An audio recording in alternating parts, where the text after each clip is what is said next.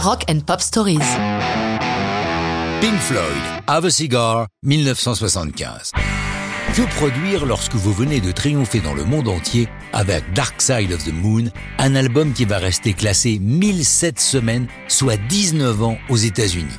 Les ventes globales atteindront environ 50 millions d'exemplaires. Nos quatre Anglais sont donc un peu rincés et à court d'inspiration.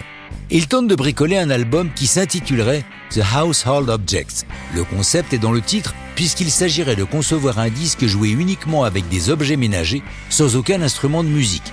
Inutile de dire que ce projet n'amuse pas du tout leur maison de disques qui attend un digne successeur au phénomène Dark Side of the Moon. C'est paradoxalement cette pression exercée sur eux qui va les inspirer pour le nouvel album Wish You Were Here.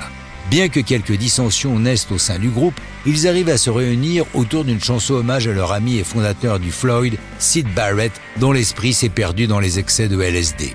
Quant à l'influence perverse des maisons de disques, que le groupe globalement déteste, ils déposent tout leur fiel dans un titre, Have a Cigar, peinture violente des mœurs capitalistes, décrivant ces compagnies comme pressant le citron, eux en l'occurrence, jusqu'à la dernière goutte. C'est Roger Waters qui écrit la chanson qu'il présentera plus tard comme une suite à Money.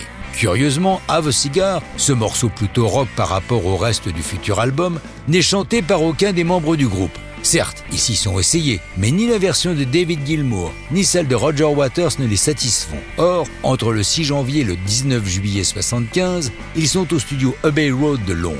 Justement, sous leurs pieds, dans le studio 3, un de leurs amis enregistre. C'est Roy Harper, un chanteur ami des Led Zeppelin. Il est monté les voir pour discuter et encourager leurs efforts pour chanter cette chanson. Gilmour, qui le connaît bien, il a joué quelques guitares sur l'un de ses albums, lui dit Eh ben vas-y toi puisque tu es si fort. Et c'est le cas. Tout le monde tombe d'accord pour dire qu'indiscutablement, la version de Roy est de loin la meilleure et sera donc conservée. Pink Floyd étant un groupe d'albums, c'est Wish You Were Here qui est publié en premier le 15 septembre 75. Si les critiques sont mitigées, aujourd'hui, il est considéré comme l'un des meilleurs albums de tous les temps et accumule à ce jour 13 millions d'exemplaires écoulés.